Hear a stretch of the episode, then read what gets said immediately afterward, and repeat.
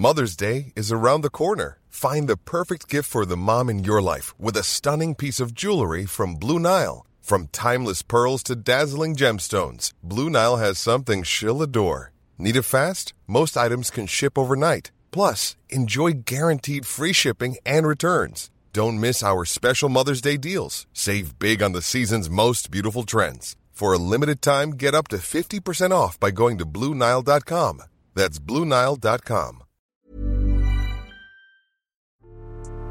Salut, c'est Nadia de Naner Podcast. Avant que tu découvres ce nouvel épisode, j'aimerais te parler de Yes Podcast. Yes, c'est le podcast qui m'a donné la force de me lancer. C'est un podcast féministe et résolument positif. Deux fois par mois, Margaïde, Elsa et Anaïs célèbrent nos victoires de femmes contre le sexisme sous toutes ses formes. Yes, c'est pour toi, c'est pour nous, c'est pour toutes les warriors du quotidien. Tu peux les écouter sur toutes les plateformes d'écoute.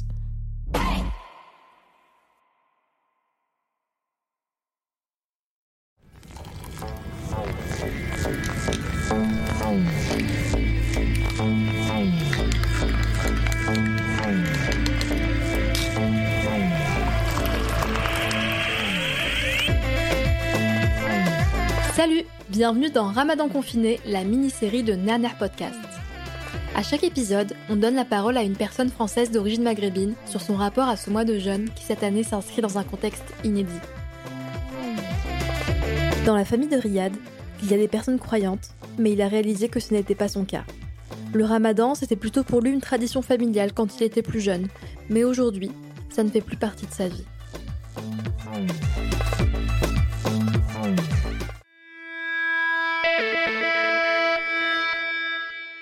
De m'en sortir par moi-même euh, dans ma vie sans réellement compter sur ma famille. Ça, c'est quelque chose que mes parents m'ont beaucoup transmis. Peut-être malgré eux, je sais pas, hein, mais de compter que sur soi-même et de, voilà, de, de, compter que sur sa force à soi pour, euh, pour arriver à ses fins.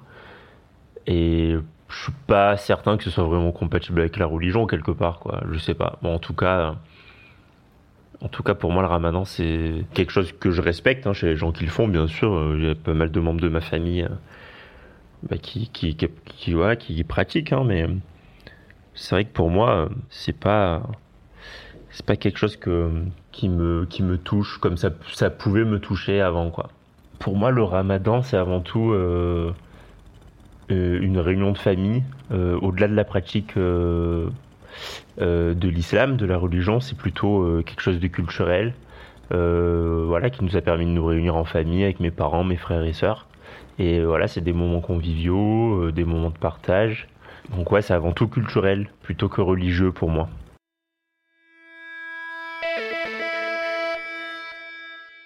Oui, j'ai déjà fait le ramadan. Euh, je pense que la première année euh, où j'ai fait le ramadan, je devais avoir 7 ans.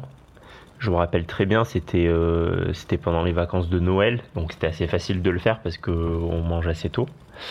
Et surtout, euh, j'avais envie de le faire parce que tout le monde le faisait autour de moi, mon frère, mes sœurs. C'était un peu genre euh, entrer dans un club select, quoi, de le faire et de partager quelque chose en fait avec les autres membres de sa famille.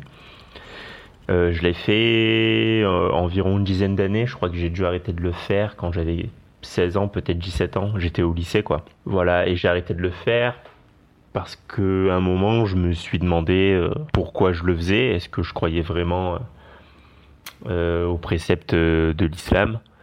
Et en fait, pas du tout. Je suis pas du tout croyant. Et même si c'est quelque chose de culturellement ancré dans ma famille, de faire le ramadan, je, j'ai décidé d'arrêter euh, par euh, principe.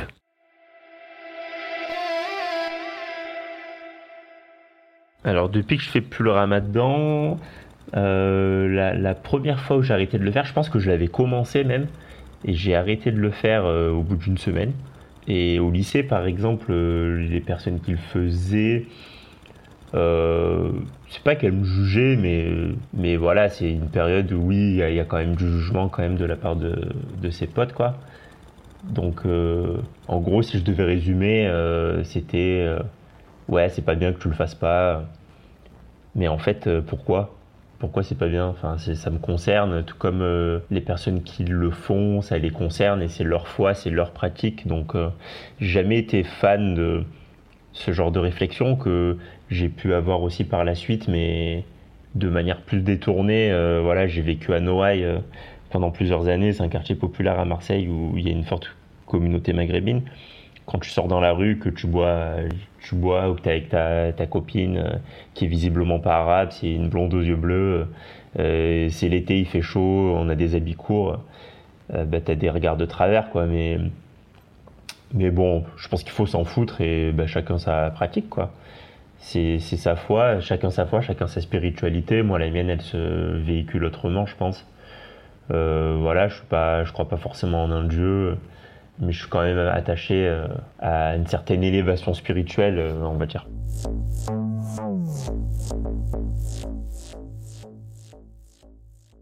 il y a aussi autre chose qui a joué dans le fait d'avoir arrêté le ramadan, mais je pense que ça, je me le suis dit après coup, des années plus tard.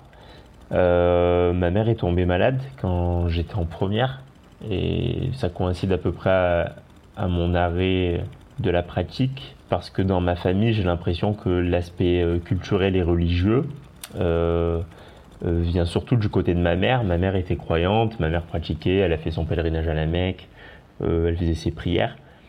Et le fait qu'elle tombe malade, elle pouvait plus faire le ramadan. Et c'est vrai que cette tradition s'est un peu perdue. Donc je pense que ça, ça, ça joue un rôle vraiment important, quoi, dans le fait que cette tradition se perde aussi dans ma famille. Donc on est quatre enfants. Moi, je suis le dernier de la fratrie, j'ai un grand frère et deux grandes sœurs. Et je pense qu'il n'y a qu'une de mes sœurs qui le fait vraiment et qui le transmet à ses enfants. Mais mis à part ça, il n'y a pas de réelle pratique de la part de mon père ou de mon frère euh, et de mon autre sœur. Donc euh, je pense que c'est quelque chose qui, était, qui est propre à la famille du côté de ma mère. Et depuis que ma mère est tombée malade et par la suite j'ai perdu ma mère, au final on a perdu ce côté-là de la tradition. Et comme j'ai pas vraiment de contact avec euh, la famille du côté de ma mère, euh, bah ça s'est perdu tout simplement. Quoi. Il y a eu un espèce de délitement comme ça de, de, de la pratique. Maintenant que je vis loin de ma famille, je me dis que le ramadan, ça aurait pu être euh, un bon prétexte pour, pour se réunir et partager des moments. Là, je me dis que si je devais redescendre vivre à Marseille euh, en période de ramadan, ce serait cool. Dans le sens où ça nous permettrait de nous voir et de partager des repas tous ensemble. Toi aussi, raconte-nous ta propre histoire de ramadan confiné sur les réseaux sociaux à Nerner Podcast. NA3, NA3 Podcast. On tient à le rappeler, les personnes qui ont eu le courage et la générosité de témoigner l'ont fait pour partager leur vécu, leur point de vue, un bout de leur histoire. Évidemment, nous sommes ouvertes au débat et à la discussion tant que cela reste bienveillant et respecte les choix de chacun et chacune d'entre nous. À nos identités plurielles.